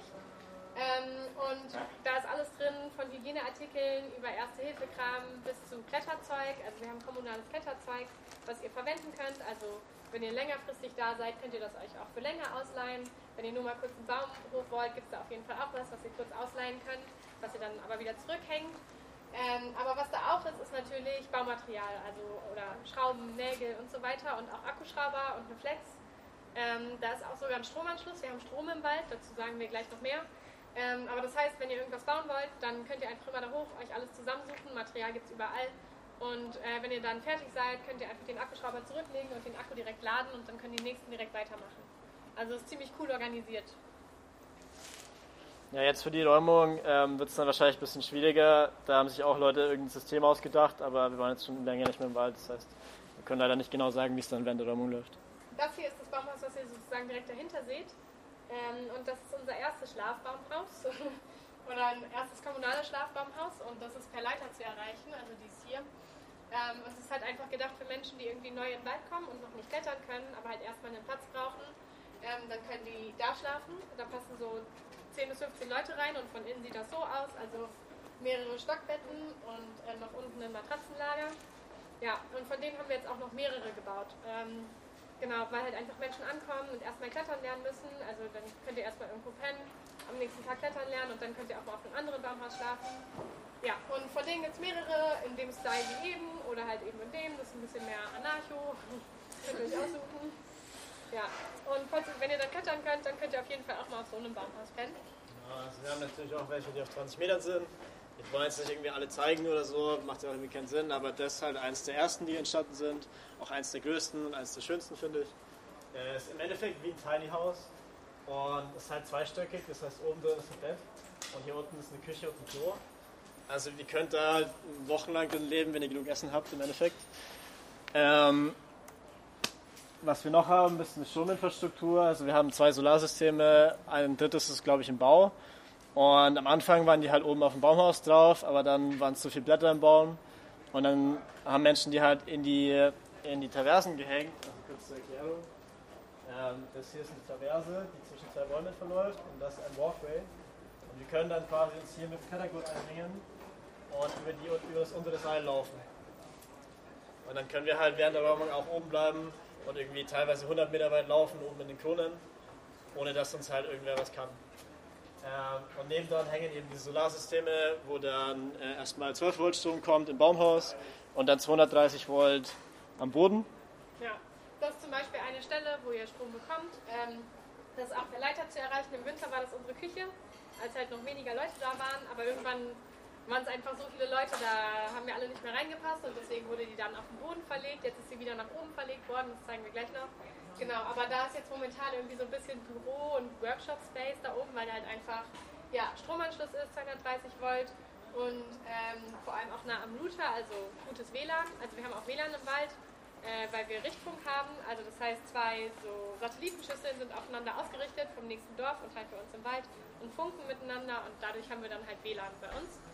Genau, äh, halt nur, wenn wir gerade nicht so viel Sonne haben oder wenn Gewitter ist, wird das halt alles runtergefahren, dann haben wir halt keinen Strom und kein Internet. Aber meistens, also es ist schwierig, weil wir das jetzt halt auch mehr werden und dann reicht es halt oft nicht mehr für alle Laptops und Akkus und Powerbanks und so weiter. Aber wir haben eigentlich ein relativ gutes System, um das irgendwie zu regeln. Ja. Aber äh, in den Camps müsste es dann eigentlich auch geben, zumindest war das der Plan. Ja, genau. Und das ist jetzt einfach ein Infopunkt geworden. Also hier hängen ganz viele Infoboards, hier ist das Awareness-Infoboard, das ist so aktuelle Sachen, die passieren und so weiter. Also wenn ihr in den Wald kommt und erstmal einen Überblick braucht, äh, findet ihr da auf jeden Fall ganz viele Infos, auch über Themen, mit denen ihr euch vielleicht, falls irgendwie Menschen sich mit Themen noch nicht auseinandergesetzt haben, sind da ganz viele Erklärungstexte, warum wir uns so und so verhalten und so weiter. Ja. Und das ist halt auch ganz wichtig für uns, weil wir wollen eben nicht nur ähm, eine Besetzung sein, die rein auf die Verkehrswende ausgelegt ist oder auf Klimaschutz, ähm, sondern halt auch andere Themen angeht. Ähm, weil wir finden halt auch, dass, dass wir einfach nicht ein Thema angehen können, ohne alle anderen anzugehen, die scheiße laufen. Weil wenn wir wirklich nachhaltig was verändern wollen und die Probleme lösen wollen, die wir haben, müssen wir halt die Gesellschaft an sich verändern eigentlich. Und deswegen haben wir zum Beispiel auch einen Flint Space, also für Frauen, Lesben, intersexuelle Menschen, nicht-binäre Menschen und transsexuelle Menschen, Sternchen. Und der ist einfach dazu da, dass es halt ein safer Space sein soll, ähm, im Vergleich zur Besetzung. Ja, und das ist einfach, also da ist total viel Raum für Austausch, halt für Menschen, die sich als Flint identifizieren. Ähm, und es gibt zum Beispiel mal wieder Flint-Frühstücke, wo Menschen halt, ja, miteinander reden und Themen aufkommen und ähm, die Themen werden dann halt oft irgendwie in die Besetzung reingetragen. Also es gibt dann oft auch für die ganze Besetzung Flint-Diskussionen, wo halt irgendwie Situationen und Sachen besprochen werden, die irgendwie blöd laufen oder blöd gelaufen sind. Ähm, ja, also es wird einfach versucht, da viel auch an solchen, also diese Themen zu bearbeiten einfach, weil natürlich sind wir halt alle in dieser Gesellschaft sozialisiert und das kommt irgendwie trotzdem, auch wenn die Besetzung schon ein Safe Space sein soll, kommt es da trotzdem immer wieder rein. Und das ist einfach voll wichtig, dann nochmal so ein Safer Space zu haben und einfach viel Arbeit. Also es gibt ganz viel auch kritische Männlichkeitsrunden und so weiter. Ja. Ähm, wir haben auch ein, zwei Baumhäuser, die äh, barrierefrei sind in der Theorie. Ähm, ursprünglich, also das ist so entstanden, dass Menschen mit Hunden da waren und die halt auf dem Baumhaus schlafen wollten und dann immer die Baumhäuser genommen haben, die halt eine relativ gute Leiter haben, wo der große Hund hochkam. Ähm, und irgendwann waren es zu viele Menschen und dann war, hat der eine Mensch gesagt, hier, hey, ich baue mal äh, was. Und dann hat ein Mensch das da gebaut und hat einfach eine Lampe gebaut, die ist halt 5 Meter hoch und knapp 9 Meter lang. Ihr könnt euch vorstellen, äh, mit dem Rollstuhl ist es ein bisschen schwierig, weil man braucht dann schon so ein bis zwei Leute mindestens, um den Menschen hochzubekommen. Aber es war schon mal ein Mensch da mit dem Rollstuhl und hat auch geschlafen mehrmals. Also ist, an sich ist es möglich. Es ist teilweise nur schwierig, dahin zu kommen, äh, weil wir natürlich unsere Straßen verbarrikadieren, aber wir versuchen immer Platz zu lassen für unter anderem auch Fahrräder und Anhänger und so. Aber also es ist wirklich, aber es gibt Barrikaden. Ja. Ähm, das ist halt so ein Exemplar davon. Also im Endeffekt ist es ein Gerüst, was irgendwie bei einer Baustelle abgebaut wurde da wieder aufgebaut und dann ein Haus oben drauf gesetzt und dann halt mit diesen Betonpfeilern gearbeitet, irgendwie einen Meter tiefen Boden äh, und dann noch Zeug mit rein betoniert und, die, und das Gerüst rein betoniert und so weiter. Wenn wir betonieren, dann halt immer nur auf den Wegen, die eh schon verdichtet sind, ähm, damit sie halt mehr Spaß haben am Räumen, aber nicht im Wald. Und halt, wenn wir einen Lockern machen, dann nur in einem Kübel und irgendwie meistens auch im Baum oben. Ja. Ja, so sieht der Turm dann von innen aus und das ist ganz praktisch, wenn der auf der Straße steht. Also wir versuchen, dass der halt immer besetzt ist, weil du halt von da aus auch immer sehen kannst, dass die Straße hochkommt, zum Beispiel. Ja, genau dahinter, also so eine andere Variante, so eine Straße äh, dicht zu machen, ist halt im Endeffekt so ein Skypod, nennen wir das. Äh, da ist einfach, das war mir neu, aber so ein Baum halt einfach quer angebunden über die Straße auf so einer Höhe. Und dann 20, 30 Meter davon entfernt ist diese Plattform aufgehängt. Die hängt in einem Seil, also in der Traverse zwischen zwei Bäumen. Ist hier aufgehängt und hier ist das Seil aber einfach nur durch den Karabiner geleitet. Und zu dem Baum. Das heißt, was passiert, wenn Sie da ranfahren wollen oder durchfahren wollen und Sie wollen den Baum durchsägen? Naja, die Plattform fehlt. Und auch der Mensch, der da drauf ist. Das heißt, Sie müssen erst den Menschen runterholen, wenn Sie da durch wollen. Und wenn sie halt nichts lang genuges haben, um die Menschen runterzuholen, müssen sie warten. Ähm, das sind so ein bisschen die Konzepte, die dahinter stehen. Und ja, ab und zu kommen sie dann mit irgendwie so einem 60 Meter Kran und seilen sich irgendwie am Kran ab. Das sieht dann recht lustig aus. Äh, so eine Stani-Variante sind halt so Tripods. Ähm, einmal mit Gerüststangen, äh, einmal mit so 20, bei 15 bis 20 Meter Stellen äh, da können dann, können dann zwei Plattformen reingebaut werden, einmal hier auf so 6 Metern, einmal auf 12 Metern. Ähm, nennen wir dann auch gerne mal Sanduhr. Ja, willst du was zum Beispiel sagen? Äh, ja, hier haben wir einfach noch äh, zum Banner. Also natürlich haben wir in der Besetzung auch eine Gewaltdiskussion, weil einfach Menschen aus verschiedenen Kontexten da reinkommen. Also einmal Menschen, die irgendwie schon fünf Jahre Hambi gelebt haben und, oder Menschen, die halt einfach vertrauter sind mit militanteren Aktionsformen und halt Menschen, die Gewaltfreiheit propagieren, also Extinction Rebellion zum Beispiel. Und es gibt halt keinen Konsens. Ähm, und wir können halt, wenn wir so Sachen sagen, halt nur eine Grundstimmung spiegeln, weil wir halt nicht mit jedem Menschen in der Besetzung geredet haben. Aber äh, sind sich schon relativ viele Menschen einig, ähm, dass die einzigen Arms, also das ist halt einmal Waffen und Arme, das Wortspiel auf Englisch, die wir brauchen, unsere eigenen sind. Äh, nämlich wenn wir uns in den Arm nehmen und wenn wir uns gegenseitig unterstützen und halt solidarisch sind.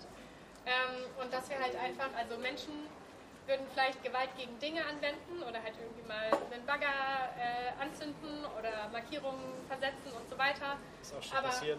Ist auch schon passiert. aber halt niemals Gewalt gegen Menschen anwenden oder eine Waffe auf Menschen richten.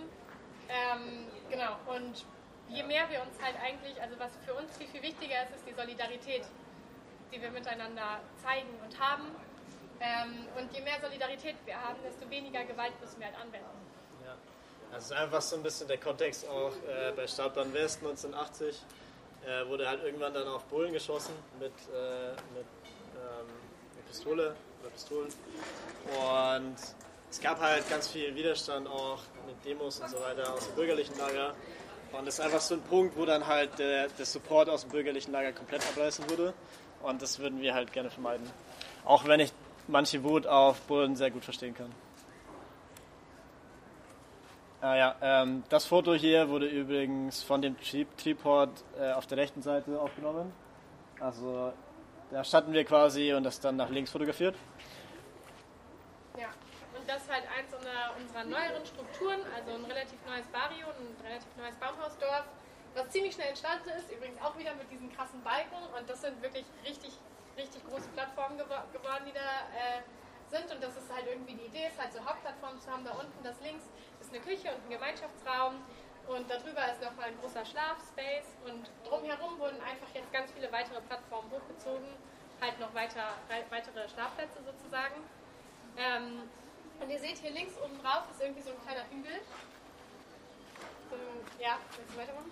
Ja, sorry. So sieht das dann nämlich von innen aus. Also das hier ist irgendwie dieser, diese Küche, hier ist ein Gewürzregal, da hängt irgendwie eine Hängematte und eine Gitarre und so. Also es ist ziemlich gemütlich und oben drüber ähm, sind dann so äh, Paletten und nochmal Balken, also Balken und Paletten drauf und Matratzen. Und dann könnt ihr da pennen und das, was ihr hier seht, ist ein Bending. Das wurde mit so Zweigen gemacht, die gebogen wurden, die halt im Wald gefunden wurden. Ähm, und dann habt ihr so eine kleine Höhle, also wie so ein kleines Nest und könnt da halt oben drauf pennen und das ist richtig gemütlich. Ja. Ähm, es wird sehr, sehr viel gebaut. Ähm, gerade aktuell, als wir losgefahren sind vor zwei Wochen, diese Plattform hier, das wird eine Küche. Warum? Jetzt, äh, wir gehen natürlich davon aus, dass sie relativ bald kommen und irgendwie mal am Boden alles wegräumen. Ähm, die meisten Küchen waren bis, bis vor kurzem am Boden, weil es einfach mehr Platz gibt. Jetzt bauen wir halt massiv Küchenstrukturen. Ähm, eine davon sieht so aus. Das ist auch ziemlich krass. Wir waren irgendwie drei Tage weg, auf einmal steht das Ding. Und das halt fett. Das Das ist also echt groß. riesig so. Ähm, ja, und das im Endeffekt, das ersetzt jetzt die komplette Hauptküche, die wir hatten, ähm, die am Boden war. Und äh, wird dann auch wahrscheinlich eine Küfer geben, die da kochen wird bei der Räumung. Ja, jetzt noch ein bisschen was zu, ähm, wie wir uns organ- organisieren oder wie wir versuchen, uns zu organisieren. Ja, einmal wollen wir natürlich ein Freiraum sein.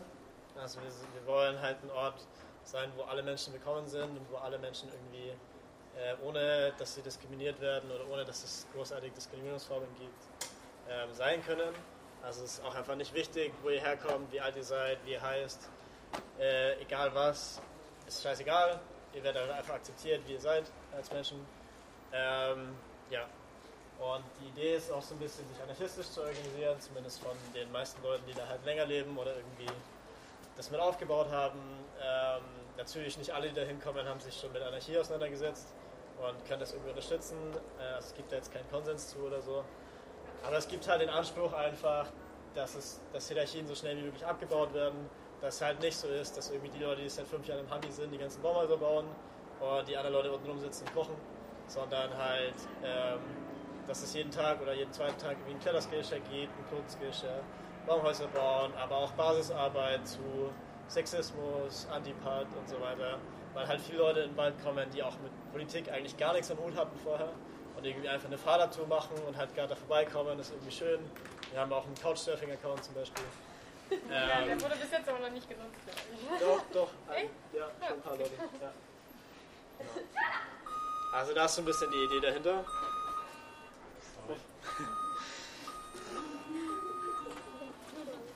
Ja, ähm, noch ein anderes Thema, was irgendwie vielen Menschen sehr wichtig ist. Auch hier wieder, ich habe nicht mit jedem Menschen in diesem Wald geredet, aber ich kann eine Grundstimmung wiedergeben.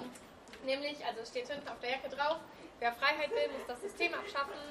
Und die meisten in dem Wald sind sich halt einfach einig, ähm, dass es einen Zusammenhang zwischen Klimawandel und Kapitalismus gibt Und dass wir halt in dem kapitalistischen System, wie wir es jetzt haben, den Klimawandel nicht bekämpfen können. Und dass wir, wenn wir wirklich was unternehmen wollen, dieses System ändern müssen. Oder abschaffen. Oder abschaffen. Ich bin für Abschaffen.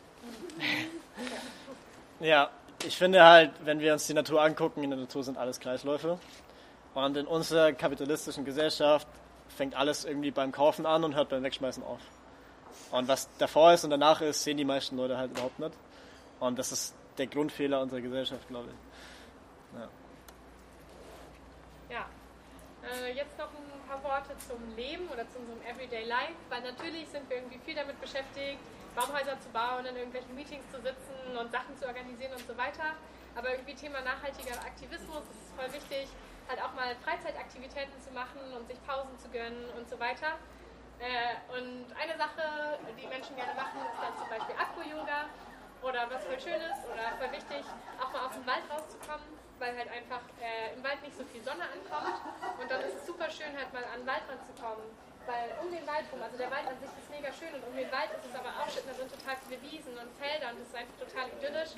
Und dann ist es zum Beispiel richtig schön, dass es an der Mahn Mahnwache vorne und Menschen kommen halt einfach raus und gucken sich mal den Sonnenuntergang an und machen Akro-Yoga oder morgens äh, kämpfen Menschen manchmal miteinander und so weiter. Also dass wir halt einfach noch andere Dinge tun, außer halt die ganze Zeit nur äh, fokussiert sein auf das, was irgendwie gerade der Plan ist.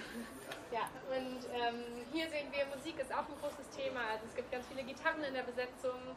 Äh, es gab mal eine Zeit, wo ganz viele Ukulelen da waren und auf einmal haben alle Menschen Ukulele gespielt. Und äh, hier sitzt ein Mensch mit einer Hangdrum. Es gibt auch ein cooles Video auf YouTube, wo der Mensch in unserem Gewächshaus sitzt, oben auf dem Baumhaus, was jetzt inzwischen fertig gebaut ist und auf der Hangdrum spielt.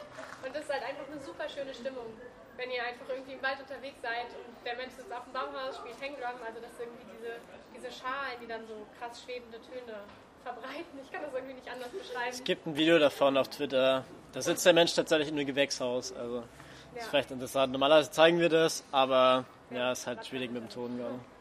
Ja, ähm, genau. Aber auf jeden Fall ist es halt super schön, so viel Musik im Wald zu haben. Und manchmal starte ich im ersten Barrio, der Mensch spielt irgendwie Hangdrum. Ich gehe weiter, ein Mensch spielt Geige und ich komme im nächsten Barrio an und äh, ein Mensch spielt Flöte. Und das macht einfach irgendwie nochmal eine ganz andere Stimmung auf im Wald. Bockt auch viel mehr, dann irgendwas zu machen einfach.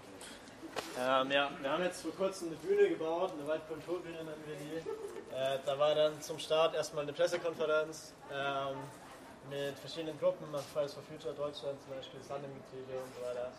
Äh, der BI, der Waldbesetzung, Ende Gelände, Aktion Schlagloch hat sich vor kurzem gegründet, ist äh, halt einfach, ja, ich weiß gar nicht so genau. Also, Eine autonome Kleingruppe, die irgendwie Aktionen zum Danny machen, auch äh, militantere Aktionen. Ähm, so wie Aktion Unterholz im Hambi. Ich glaube, der, der Spruch ist, wir sind das Schlagloch, was die Achse des Kapitalismus zum Zerbrechen bringen wird, oder so. Fand ich ganz süß. Ja. Ähm, jede Räumung hat ihren Preis, war das Motto. Ja. Warum? Ja, wenn sie uns räumen wollen, wird es sehr teuer. Ähm, Nervenkosten. Ja, also einfach wie im Hambi. Und ich meine, selbst wenn wir es nicht verhindern können, dass sie die Autobahn bauen, vielleicht, und dass sie den Wald roden, was wir machen können, ist, wir können es sehr, sehr teuer machen. Und wir können auch den Bau der Autobahn sehr teuer machen. Also nur weil der Wald dann gefällt, also weil die, weil die Baumhäuser weg sind, ist der Wald noch nicht gerodet. Und nur weil der Wald gerodet ist, ist die Autobahn noch nicht gebaut. Also auch wenn die Bäume weg sind, kann auch sehr, sehr viel passieren. Und ähm, ja, so eine Baustelle 24-7 zu bewachen, ist ein Act auf jeden Fall. Ja. Obwohl natürlich äh, unsere Utopie ist, dass sie den Wald gar nicht erst kennen. ja. ähm, genau. Und auf dieser Waldkulturbühne finden halt auch immer wieder Konzerte statt. Ich habe gehört, morgen spielt Arbeitstitel Tortenschlag, glaube ich, da. Und also ja, da findet einfach irgendwie immer viel, also Workshops und so weiter finden auf dieser Bühne statt. Ja, jetzt kommen wir zum wichtigsten Part, wo ihr wahrscheinlich schon doch gehört habt. Wie könnt ihr mitmachen? Ähm. Ja, da haben wir einmal irgendwie so ein bisschen einen Ausblick, was so passiert oder was, also ja, das ist schon gar nicht mehr so aktuell, weil der erste Neunte ist jetzt um. Äh, genau, aber einfach, was so passiert die nächsten Wochen und was auf uns zukommt. Äh, genau, da haben wir einmal am 1.9. Äh, ab dem 1.9. Hat, hatte, hat jetzt Strabag das Baurecht ähm, weil geplant wurde diese Autobahn nämlich von Deges. Ähm, das ist halt ja, so eine Gesellschaft, die halt Autobahnen in Deutschland plant. Ähm, und dann, denen hat auch die Trasse gehört dann die ganze Zeit. Das haben die halt abgekauft, den Menschen, denen der weit vorher gehört hat. Und jetzt am 1.9. ist halt ähm, die Trasse an Strabag übergegangen und Strabag ist halt das Unternehmen, was diese Autobahn baut. Ich weiß nicht, ob ihr Strabag schon mal gehört habt. Ähm, ist ein Riesenkonzern, also mit Sitz in Österreich, in Wien, haben aber einen deutschen Ableger, ähm, der sitzt in Köln. Dann haben sie irgendwie noch eine Immobilienfirma, die sitzt in Frankfurt. Dann haben sie eine russische Tochter, die dort irgendwie Straßen baut. Äh, die planen in komplett Europa äh, Straßen- und Infrastrukturprojekte. Die sind bei Stuttgart 21 mit dabei. Falls ihr Zyplin vielleicht kennt. Ähm, das ist auch eine riesen Baufirma, die wurde von denen gekauft. Also im Endeffekt haben wir fast ein Monopol im Straßenbau äh, bei Strabag und äh, die haben 80.000 MitarbeiterInnen oder so. Ja. Also es ist ein schwieriges Ding.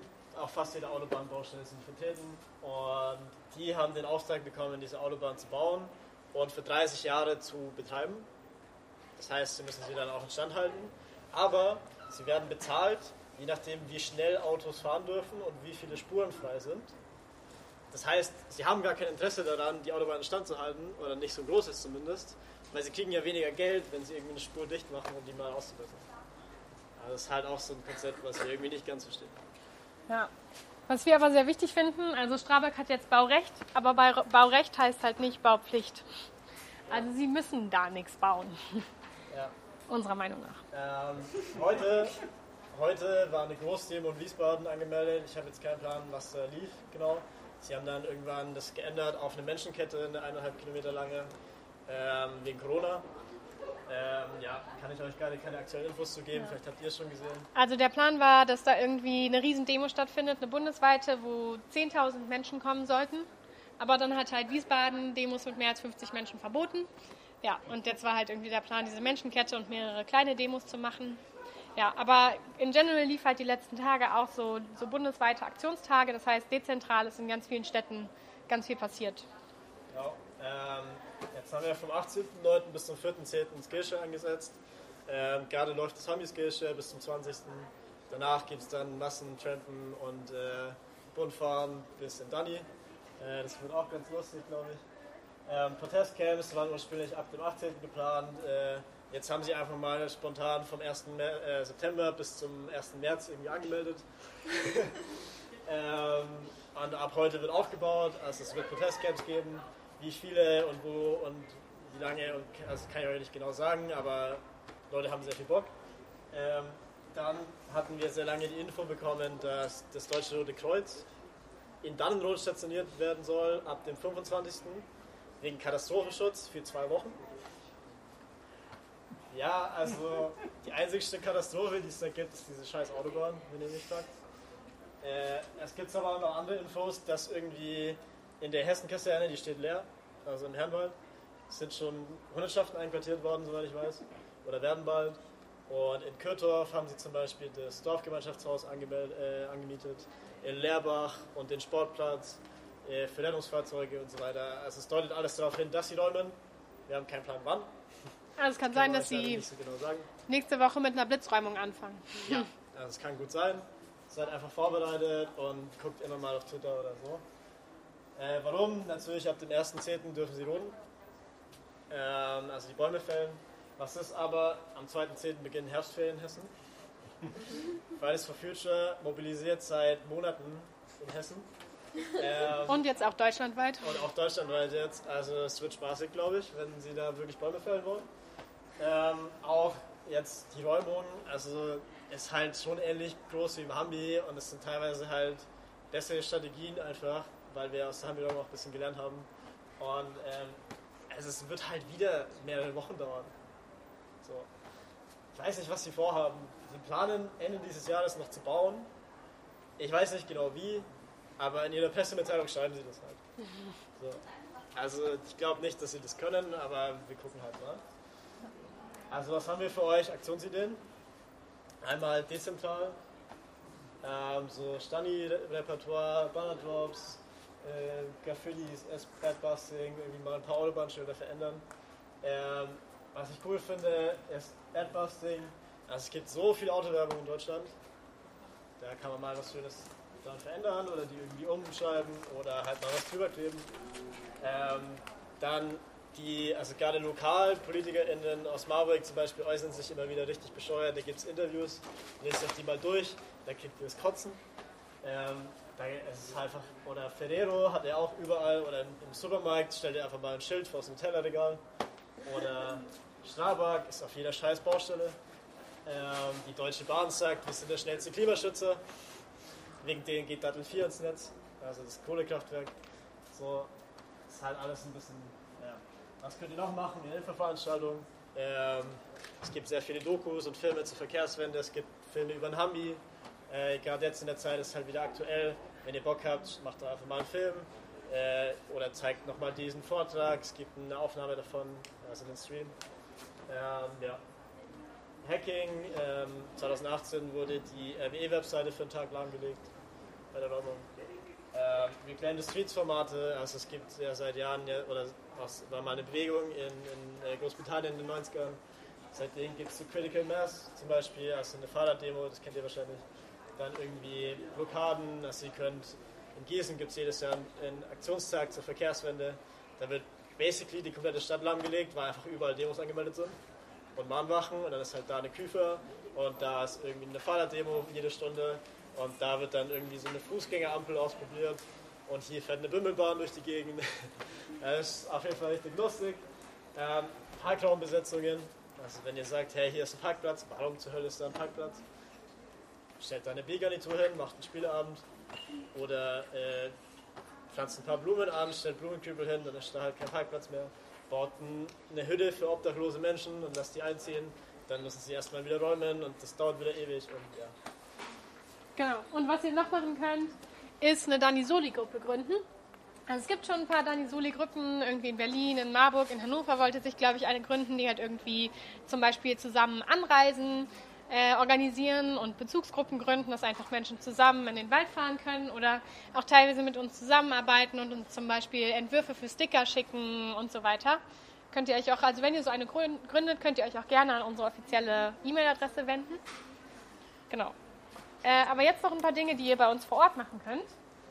Ähm, also einmal könnt ihr natürlich äh, so Dinge tun wie äh, den Autobahnbau stören. Also einmal gibt es da irgendwie so Markierungen und äh, Vermessungssachen, die einfach irgendwie, das sind teilweise so äh, Pfeiler am Boden, die könnt ihr rausreißen und woanders reinstecken oder einfach komplett mitnehmen und in ein Baumhaus reinbauen. Ähm, dann sind sie erstmal verwirrt und müssen das alles wieder von vorne machen. Äh, ja, es wurden auch schon versucht, Baumaschinen irgendwie zu sabotieren. Ähm, das irgendwie auch, muss nicht immer angezündet werden. Es gibt auch so Hydrauliken, die einfach, äh, wenn die kaputt sind, dann funktioniert die, der Bagger nicht mehr. Genau. Äh, dann der Herrenwald besetzen ist noch ein ganz, ganz großes Thema. Ähm, aber ihr könnt auch in, einfach generell vorbeikommen und Strukturen mit aufbauen, Baumhäuser bauen und so weiter. Aber ihr müsst auch nicht bauen. Es gibt ganz viel andere Arbeit, die zu tun ist. Also wir haben ein Legal-Team, ein Presseteam, ein Social-Media-Team. Wir brauchen immer Pressesprecherinnen und Menschen, die sich mit rechtlichen Fragen auskennen. Oder es gibt auch immer wieder Workshops und danach kennt ihr euch mit rechtlichen Fragen aus und könnt dann irgendwie Menschen unterstützen, ähm, die halt irgendwie Probleme hatten. Ja, oder Awareness und Out-of-Action-Strukturen. Also es gibt jetzt auch eine riesen Bettenbörse zum Beispiel. Es gibt Leute in mehreren Orten, die dann äh, uns unterstützen wollen, wenn wir halt emotionale Unterstützung brauchen. Also ihr müsst euch nicht in den Wald setzen und euch räumen lassen. Ihr könnt, euch auch, äh, könnt uns auch ganz anders unterstützen. Auch von hier aus, wenn ihr wollt, meldet euch einfach und sagt, hey, wir haben Platz in der WG frei. Leute können dann mal für eine Woche kommen oder so. Vielleicht, es fahren ja auch Leute aus Freiburg in den Wald. Vielleicht wollen sie ja dann eher hier Out of Action machen und nicht äh, irgendwie in Marburg zum Beispiel. Ja. Und ihr könnt natürlich auch uns Workshops geben, wenn ihr irgendwie schon Erfahrungen gemacht habt. Aber könnt auch immer an Workshops teilnehmen und einfach ganz viel lernen. Und nach zwei Tagen sitzt ihr selber auf dem Baum und baut halt ein Baumhaus oder so. Ja. Wenn ihr noch mehr Material braucht, ähm, die Projektwerkstatt in Saaßen, das ist ja die finale Waldbesitzung, ähm, gibt solche Direct Action Reader raus. Also ganz viele Broschüren einfach zu verschiedenen Themen. Ähm, so Scenes, das kennt ihr vielleicht. Ähm, die sind richtig cool. Es gibt ganz viele davon. Ich kann euch das voll empfehlen, das mal anzuschauen. Zwei davon empfehle ich besonders. Einmal die Blockadefibel. Wenn ihr wissen wollt, okay, wie baue ich denn eigentlich den ganzen Kram, also so ein Turm, ein Tripod, ein Lock-on, äh, wie kletter ich denn, wie baue ich Baumhäuser, ein Tunnel oder so, die da. Wenn ihr wissen wollt, wie mache ich eine Aktion für eine Verkehrswende, die da. Weil da steht zum Beispiel drin, das Demorecht, wie kann ich eine Demo anmelden, die eine Straße blockiert, Ähm, eventuell, also eigentlich müsste es sogar möglich sein, auf Autobahnen Demos anzumelden, wenn der Grund der Demo die Autobahn ist. So, ähm, dann Straßentheater, Critical Mass, Gehzeug, vielleicht kennt ihr das. Es gibt einen Paragraph in der Straßenverkehrsordnung, der besagt, wenn ihr was dabei habt, was größer ist als der Gehsteig, ähm, wo ihr quasi den ganzen Platz einnehmen würdet, müsst ihr rechtlich gesehen auf der Straße laufen. Das heißt, was ihr machen könnt, ist entweder halt Bollerwagen mit einer Anlage hinten drauf und ihr macht ein bisschen Party, lauft einfach über die Straße. Was könnt ihr noch machen, wenn ihr einen Umzug macht? Ja, ein bisschen Straßenverkehr aufhalten. Ist nicht immer die Variante, die halt möglichst viele Leute überzeugt, aber sie nervt und sie drückt einfach mal ganz subtil und einfach aus, wie viel Platz diese scheiß Autos einfach einnehmen. Und wenn ihr es noch krasser machen wollt, es gibt Leute, die bauen sich dann so ein Gestell aus Holz, was so groß ist wie ein Auto, und laufen über die Straße damit, um einfach mal zu zeigen, wie viel Platz so ein Mensch einnimmt mit so einem Auto. Ja. Genau. Äh, jetzt kommen wir auch schon zur letzten Folie, nämlich wie ihr informiert bleiben könnt. Da gibt es äh, ganz viele Wege. Also einmal ganz wichtig ist hier unten unsere Website, die wurde ja auch schon öfter eingeblendet. Dann röderwald.org und da findet ihr eigentlich alles, was hier oben steht, auch irgendwie nochmal drauf und erklärt und beschrieben und so. Und wenn ihr irgendwie richtig aktuell informiert bleiben wollt, also das Neueste kommt meistens auf Twitter oder Instagram, also auch mit Bildern und jetzt war letztens eine Barrikadenräumung und ähm, genau, dann war da einfach, kam immer stündlich mal mindestens oder einfach immer, wenn die Polizei irgendwo neu war, wurde auch immer wieder geschrieben, Polizei jetzt da und da, das und das passiert, Mensch hat sich unter äh, Räumungsfahrzeug gelegt und so weiter. Genau, aber es gibt zum Beispiel auch einen Telegram-Infokanal, äh, den ihr suchen könnt, dem ihr beitreten könnt, wo halt einfach auch immer, wenn irgendwie eine Räumung anfängt oder so, oder sie anfangen Barrikaden zu räumen, kommen da News drüber. Ansonsten gibt es ein Dienstags-Update, was da immer drüber verschickt wird, wo einfach ja, drin steht, was abgeht. Äh, es gibt einen SMS-Verteiler für wenn wirklich die Räumung losgeht und die ersten Baumhäuser geräumt werden. Da findet ihr auch auf der Website. Ähm, könnt ihr euch da eintragen und dann kriegt ihr die SMS. Äh, es gibt einen Newsletter per Mail, der einmal im Monat kommt, wo einfach drin steht, was die letzten Wochen passiert ist, was passiert die nächsten Wochen auch auf der Website. Genau, wenn ihr den Vortrag haben wollt äh, oder noch Filmmaterial und so, ich glaube, das wurde schon öfter gefragt, könnt ihr an diese Mailadresse schreiben. Das ist unsere, mit der die wir uns jetzt gerade für die Tour erstellt haben. Äh, ihr könnt euch auch gleich das nochmal abfotografieren und wir gehen zur Seite und dann könnt ihr das auch nochmal in Gruppen schicken und so. Ja, wir können euch zum Beispiel auch den Livestream, den wir aufgenommen haben, schicken von dem Vortrag. Ja, genau, wenn ihr Mobilmaterial braucht, wir haben Sticker und so. Plakate ist irgendwie untergegangen. Ich weiß jetzt nicht, ob es gescheite Plakate gibt. Wir haben Poster, also mit so Baumhausbildern drauf, so wie es auch von Hobby gibt. Äh, dann schreibt mal ein E-Mail. Und wenn ihr wissen wollt, wie ihr in den Wald kommt, es gibt eine coole Karte, wo alles Mögliche eingezeichnet ist. Also zum einen Raststätten, wo ihr hintrampen könnt, aber auch Bushaltestellen, Bahnhöfe ähm, und vor allem aber auch Polizeistationen und die ganzen Barrios. Polizeistationen, warum? Naja, wenn ihr verhaftet werdet, kommt ihr wahrscheinlich in die Gesa und ähm, es gibt einige Optionen dafür und das könnt ihr auch auf der Karte sehen zum Beispiel. Ähm, ja, wir haben eine Wald-E-Mail, das ist die hier, eine IA-Nummer, die hat sich aber geändert, also ignoriert die mal. Äh, das Waldhandy, das stimmt noch, da könnt ihr anrufen, wenn ihr irgendwie nicht wisst, wo ihr seid und irgendwie den Wald sucht. Äh, und eine Signal-Nummer.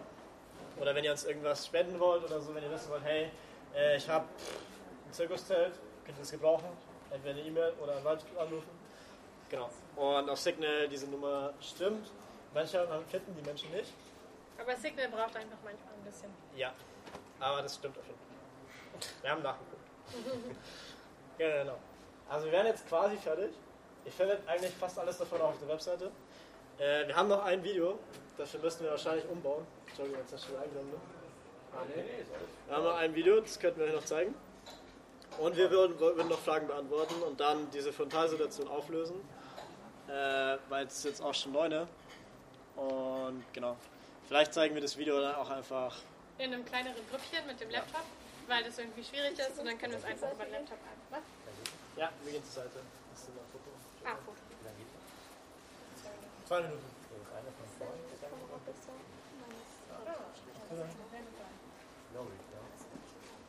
Ich habe auch dein, dein Handy gefunden. Was gefunden? Das Hangwall. Das Handy. Also theoretisch kann man das auch ja abgehen und den Sound dann haben. Ja. Homepage. Vielleicht kannst du es mir schicken. Aber da ganz noch, dann wollte ich das auch. Oh, paar Schlussworte vielleicht noch. Also die Räumung, ähm, so eine Räumung, was wir vielleicht aus dem Hambi so ein bisschen gelernt haben, ist einmal, Bullen sind nicht übermächtig. Irgendwann kommen die auch in ihre Grenzen. Die, der Hambi war nie wirklich vollständig geräumt, sondern es gab noch ein Baumhaus, was sie halt einfach nicht geräumt haben. Ähm, und das wissen aber die wenigsten Menschen. Und es war auch, also am nächsten Tag, als sie dann rausgehauen haben, ja, der Wald ist jetzt geräumt, am nächsten Tag standen schon wieder neue Plattformen. Ähm, also wir können halt auch einfach, wenn sie da räumen, an der anderen Stelle wieder bauen. Und eine andere Variante, also die, diese, diese Hebebühnen, die sie brauchen, sind halt super vorhersehbar. Das heißt, wenn wir wissen, wo die Hebebühnen sind, können wir die komplette Aktion eigentlich blockieren. Also uns einfach davor setzen, draufklettern, äh, die anketten oder uns anketten oder wie auch immer. Und eine andere Variante ist, die brauchen ja für die Baumhäuser immer speziell ausgebildete Kletterkorps. Also Kletterteams und technische Einheiten für die Lock-ons. Und es gibt in Hessen halt nur eine technische Einheit. So. Also wenn halt, also Ende Gelände ist ja auch Ende des Monats, wenn halt einfach überall in Deutschland irgendwo Leute Aktionen machen, kommen sie irgendwann nicht mehr hinterher, vor allem wenn es halt Kletteraktionen sind und äh, Lock-ons. Und äh, ja, weil die halt bei uns gebraucht werden wahrscheinlich. Also wir gehen davon aus, dass sie halt wieder aus allen Bundesländern irgendwie Bullen anfordern. Ja, und was noch wichtig ist, was auch eigentlich das, der Sinn des Videos ist, ähm, bei der Hamiräumung war es so, dass halt unter der Woche, so Montag bis Freitag, meistens so 200, 300 Leute da waren. Ähm, und sie halt irgendwie mit 700 bis 1000 Bullen kamen, dann machen konnten, was sie wollten, weil sie einfach so eine Überzahl hatten und halt einfach alles weggeprügelt haben. Ja, und es gab richtig viel Polizeigewalt. Ähm, und am Wochenende sind dann halt irgendwie wieder 5.000 bis 10.000 Leute oder 50.000 Leute in den Wald gekommen und haben alles blockiert. Das heißt, am Wochenende ging bei denen gar nichts. Also die haben von Montag bis Freitag geräumt und von Freitag bis Sonntag haben wir wieder gebaut. Ähm, was will ich damit sagen? Naja, es wäre cool, wenn ihr könnt, ähm, dass ihr dann unter der Woche kommt. Weil am Wochenende kommen eh die ganzen Boogies. Das heißt, wir brauchen einfach unter der Woche super, super viel Support, wenn die Räumung ist. Und nicht nur im Wald, sondern auch in den Camps. War es eigentlich von uns. Vielleicht können wir irgendwie gleich hier noch so eine Videosession machen und irgendwie so ein bisschen näher ran. Also hier wurde auch das Video von vorhin noch gefunden und vielleicht können wir uns das auch nochmal angucken. Genau, aber vielleicht würden wir einfach diese Frontalsituation jetzt auflösen. Genau, also die Leute, die Bock haben, Videos zu gucken,